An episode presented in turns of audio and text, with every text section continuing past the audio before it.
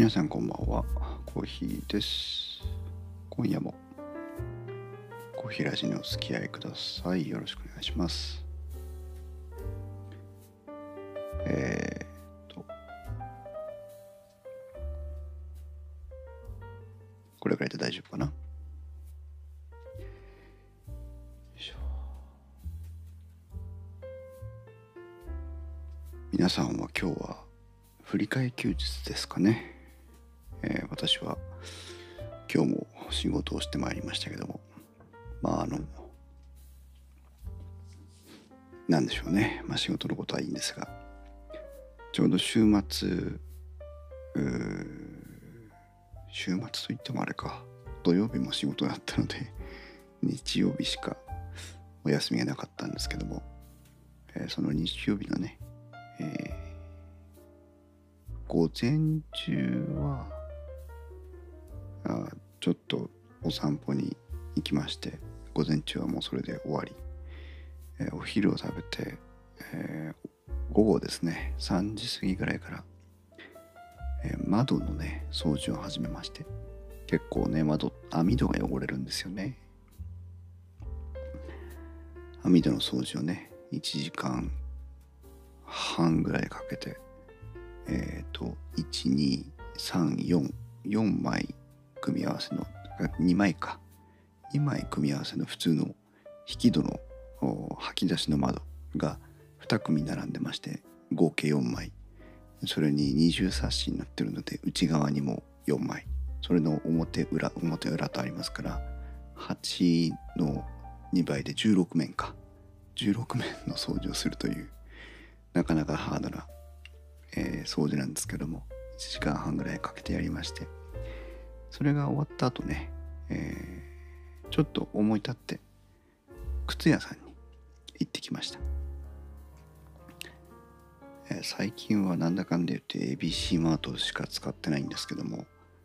えー ABC マートに行きましてね。で私靴をね選ぶのが非常に不得意というか不運というか相性が悪いというか。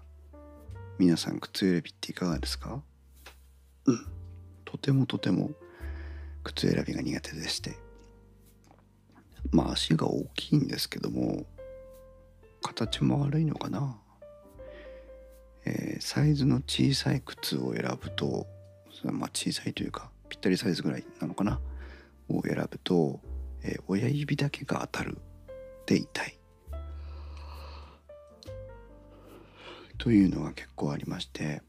その親指が当たるのを避けたいからオーバーサイズを選ぶというのは昔からの傾向であります。でオーバーサイズの靴を選ぶと2つまた別な問題がありまして1つは靴ずれねかかとの靴ずれですこれはもう皆さんあのいつでも経験されてると思いますけどもかかとの靴ずれの可能性が高まるのとあともう一つねくるぶしのところが、まあ、オーバーサイズのものを選んでしまうとくるぶしが下からこう靴の側面に押されて痛くなるというのがありましてね。この親指がぶつかって痛いのを選ぶか靴ずれとくるぶしの痛みを選ぶかの2択になるみたいな感じになりましてねいつも。とてもとても嫌だなという靴選びは私のやりもう人生の中でやりたくないことのトップ5に入るんじゃないかというぐらい嫌なイベントです。まあ靴選びといえばそうだね思い出しましたけど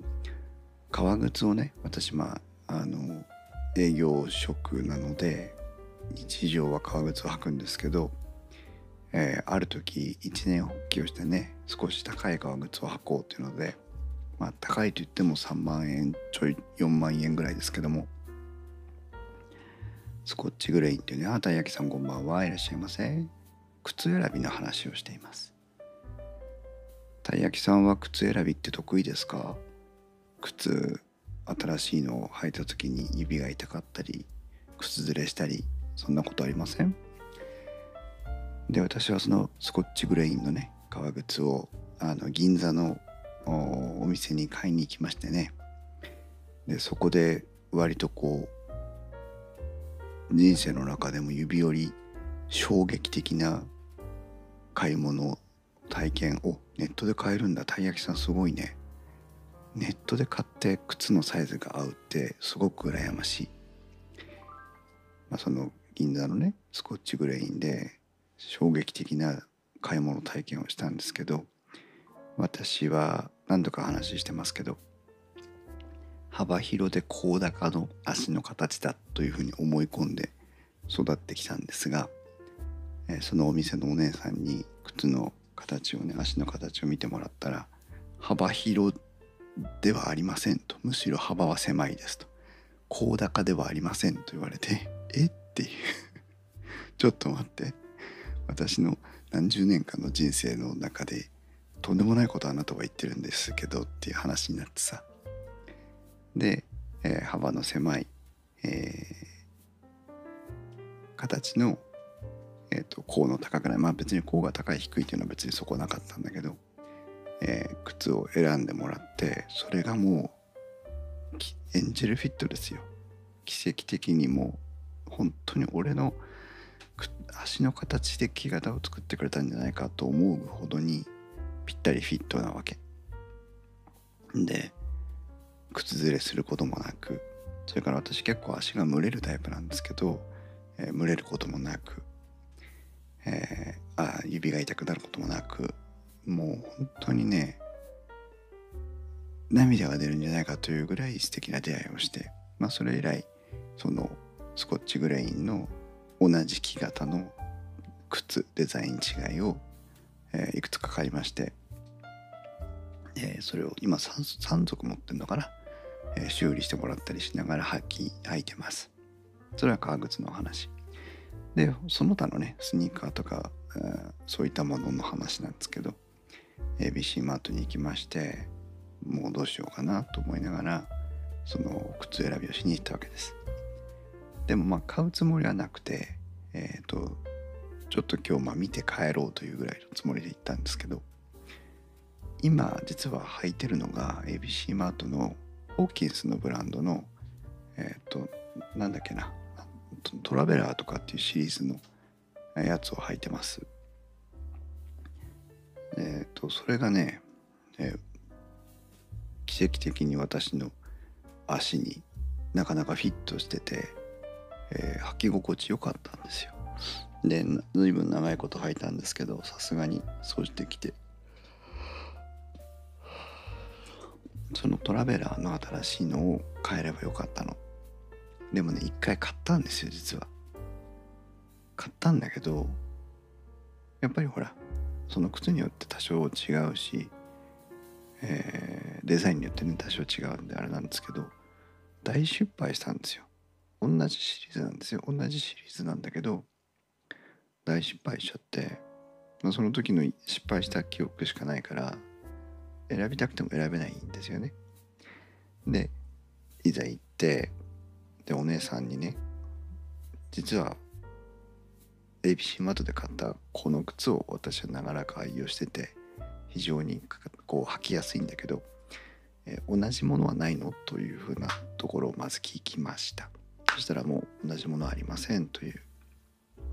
ことだったんだけど、まあ、そこから、えー、ちょっと相談しながらね選びをしても靴を選んでもらったんですけど、えー、普通に私が「じゃあこれは?」って言ってそれのサイズを出してもらってで履きながら自分の今履いてる靴も見てもらって、えー、いたんですけど結構ねブカブカに今の靴を履いてるっていうのが分かってねたい焼きさん、アマゾンの同じメーカーの似たようなものをいつも買ってます。あ、いいね。それで合うならいいよね。私もそうしたい。で結構ブカブカに今いわばだらしなくその靴を履いてたなっていう感じ。スリッパでスリッパとかサンダルでいうとこのクロックスぐらいブカブカに履いてたみたいで。結構そのえっ、ー、と甲の部分が浮いてますねとかいう話をね見てくれて。あそうなんだとか思いながら。で、えー、1回そのサイズを選びしてで26.5か27か27.5かって話なんですけど、えー、結局 3, 3つ出してもらったのかな？26.52727.5と履いて26.5は明らかにちょっときつい感じはあったんですけど27と27.5はねあんまりなんか履き心地の違いがわからない。で親指当たりませんか？とかかかとが浮きませんか？とか聞いてくれるんだけどかかとが浮くっていうのはどういうことを言ってるのか分かりませんという話ででまあちょっと動いてみたりして足上げたり下げたりしてみてでなんかねある瞬間にねあこここがなんかスコッと抜けてる感じがするとかさなんかあるんでね。そういうのを探さなきゃいけないんですよね。うん、でまああの苦しくなくて、えー、痛くなければ多少それはなんかスウェードっぽい生地の靴だったんですけど多少伸びるので、えー、今のうちから鳴らしていけばあったの靴下になった時でも大丈夫と思いますよとか、えー、この27だと違う27.5だとちょっとここやっぱ浮いた感じになりますけど、えー、紐で締めれば大丈夫とか、え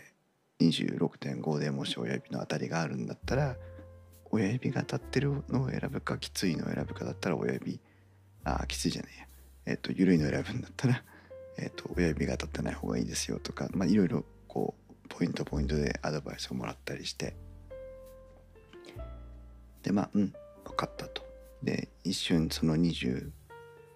かなを買おうかなと思ったんだけどちょっと一回他の靴も見ていいですかっていう話をして。でねティンバーランドかな？全然ちょっとその本当買い替えたいものとは違う類のねデザイン的に違う類の靴があったんだけどちょっとかっこいいなと思ってて。これ履いてみていいですか？っつって「お姫こんばんはいらっしゃいませ。お久しぶり」今日はね靴選びの話をしてますよ。姫は靴選びって得意？私はもう大の苦手でやりたい生きていく上でやりたくないことベスト5のうちの一つです。本当に靴選び嫌いなの。失敗するし。もうなんか死にたくなる。靴選びしてると。姫も嫌いなんだ。それでねその ABC マートに行ってその本当は買い替えたかった今履いてる靴をのシチュエーションを置き換えられる靴を探してたんだけど、まあ、ちょっと一旦やめて。でなんかセールのタイミングだったんだよね。で2足目は半額になりますよとかっていうのが貼ってあってこれは、えっと、どの靴でも2足目は半額になるの？って言ったら一応なんか、えっと、2足目半額対象の靴っていうのがあるらしくて表示がついてないとダメだったのね。だからああオッケーオッケーそのルールは分かったっていうことにしてでそのティンバーランドのやつを見ました。でティンバーランドのやつはグレーの靴とブルーの靴とブラックの靴とあって、えー、とグレーがね結構良かったの。デザイン的に。でこれのじゃあ26.52727.5ありますかって言ったらえー、っとねなんだっけな。27がないって言ったのかな結局。でじゃあ他のデザインのものあの色違いでいいからサイズ試してみたから色違い出してきてってお願いして出してもらいました。で、えー、履き比べてて27と27.5と履き比べてたのかな？でやっぱりね履いた感じでなんかよく違いがわからないんですよ。で私はちょっと番組の冒頭でも話したんだけどえっと親指の爪が当たって痛くなるか、えー、それからかかとが靴ずれするかくるぶしが靴の側面に押されて痛くなるかの3つがポイントで、えーと、親指のぶつかるのが嫌だからオーバーサイズの靴を買う。オーバーサイズの靴を買うとパッコパッコ言ってくるぶしなんやかかとが靴ずれする。で、えー、オーバーサイズの靴を履くとあの履いてる感じが深くなっちゃうからくるぶしを靴の側面に当たって痛くなるっていうそのもうそれがもうなんかローテーションしてんだねいつもね。そのティンバーランドの靴はえっ、ー、と割とこう布地の柔らかめの素材だったのでくるぶしのところは問題なかったんだけどで27.5だとグレーの在庫があってで27だとブラックしかなかったのかな。でブラックを履いたりグレーを履いたりしてうーんサイズよくわかんないとかって言ってたんだよずっとそのお姉さんがこうここは浮いてる浮いてないとかここは大丈夫だと思うとかそんなに当たりが強くないと思うとか。そう結構辛いのよ谷焼さんその30区は。だから嫌なの。ほんとほんと靴なんて買いたくない。でえー、履いてねちょっと歩き回ったりして相談してて一瞬お姉さんも親切にしてくれたし27.5を買おうかなとグレーもあるしね。思ったんだけど何かの表紙でね足をね足上げたんだったかな。あのお尻にかかとをつけるような感じでこうふいっとこう足を持ち上げた時に27.5がちょっとパカッと浮いた感じがしてあやっぱり27.5ではダメなんだというのを分かってその瞬間あやっぱ27.5ダメっつって。結局はねくるぶしのところのあたりが布だから優しいとはいえ結局オーバーサイズでいつも失敗してるっていうセオリーは変わんないからダメだと思ってじゃあやっぱり26.5にしたいと。でもグレーの在庫はないと。でお姉さんに取り寄せとか切ってきますか？とお願いしたらじゃあ確認してみますって言って、えー、探してくれました。で大丈夫見つかりました。で宅配でお送りできますけどいかがしますか？っていうからじゃあ宅配でお願いしますって言って決着ですよ。じゃあそれ買うみたいな。結局本当は買わないつもりで行ったんだけどそれを買っちゃいました。で面白かったのがえっ、ー、とね配送先の指定がねもう iPad なのね。ABC ストアのアプリがもう iPad で管理用のアプリがあってそこに自分で住所を iPad のタッチパネルで 入力してってはい入力できましたっつって返すとあとお姉さんが手続きを続けてくれるというやつで便利な世の中になったなと思いながらねやってたのとあともう一つ ABC マートのアプリがあるんだけどお店の人も全員スマとスマホを片手にねお店にいるの。でこの在庫ありますか？とかって言ったらそのスマホのアプリでバーコードスキャンしてで在庫確認してんのね。でそれと同じことを俺もできんのよ。はあすげえなと思って合理化すごいねでしかもその ABC マートのアプリは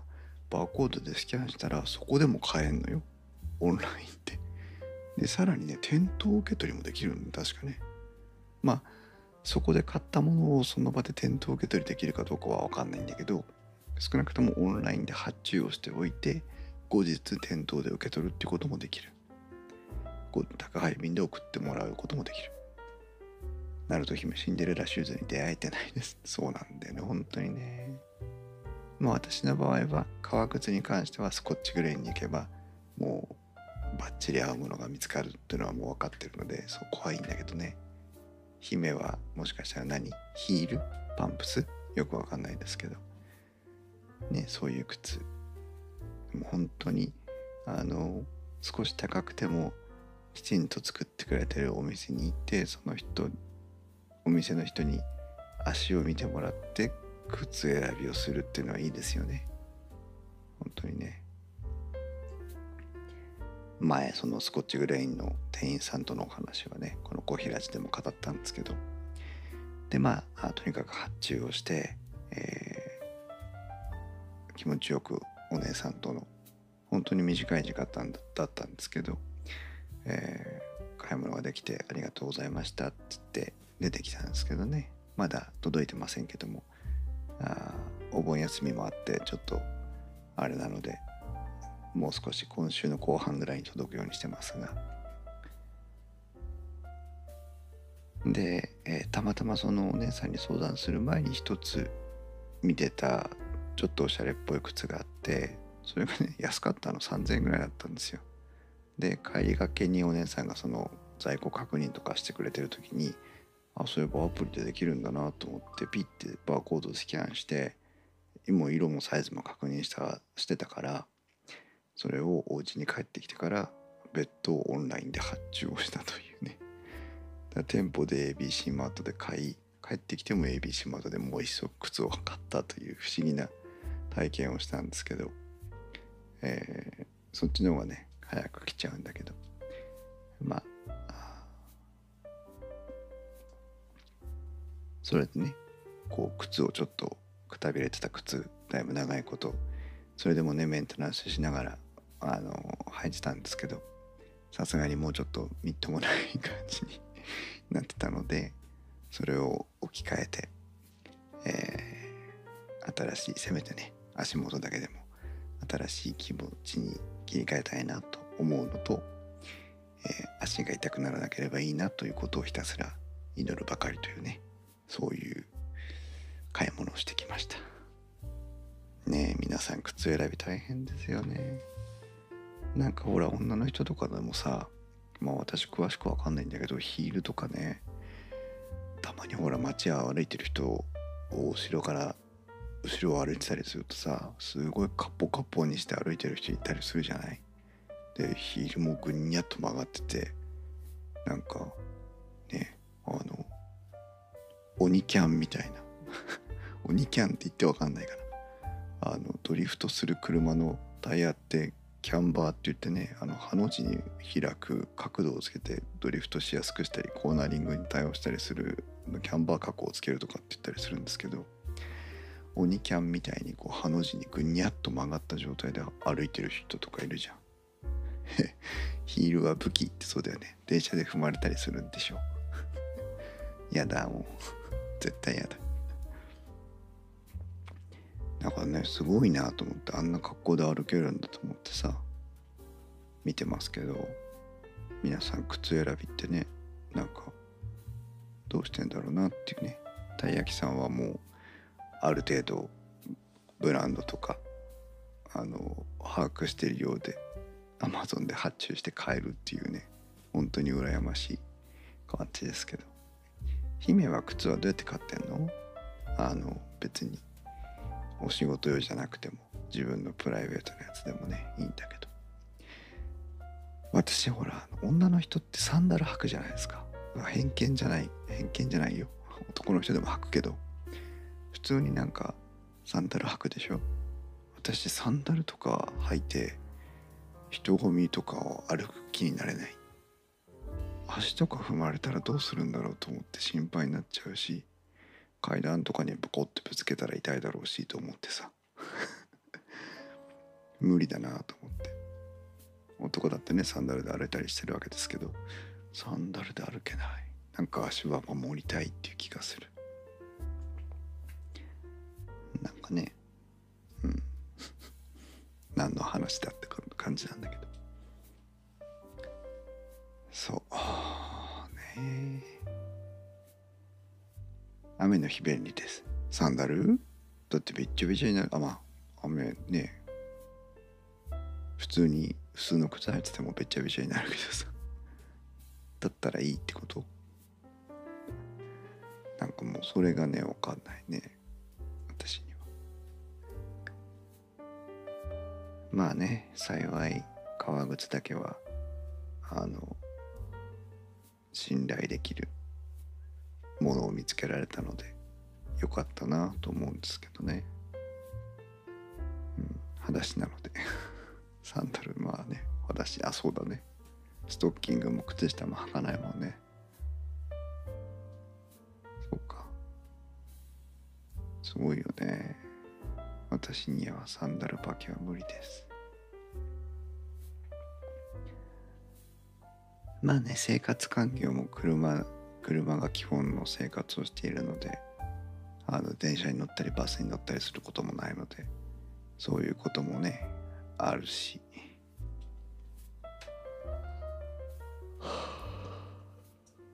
まあちょっと今全国的にね台風とか来ていて雨がちの天気が続きそうですけど皆さんもちょっとまあ気をつけてねあの危なくないような足回りでお出かけしてもらえればいいなと思いますけどね。たい焼きさん最近ビジネスシューズを徐々にスニーカーに寄せていくチャレンジをしてます。いいですね。素敵です。私もそれしたい。最近はねあのジャケパンスタイルに切り替えることに成功しましてね私。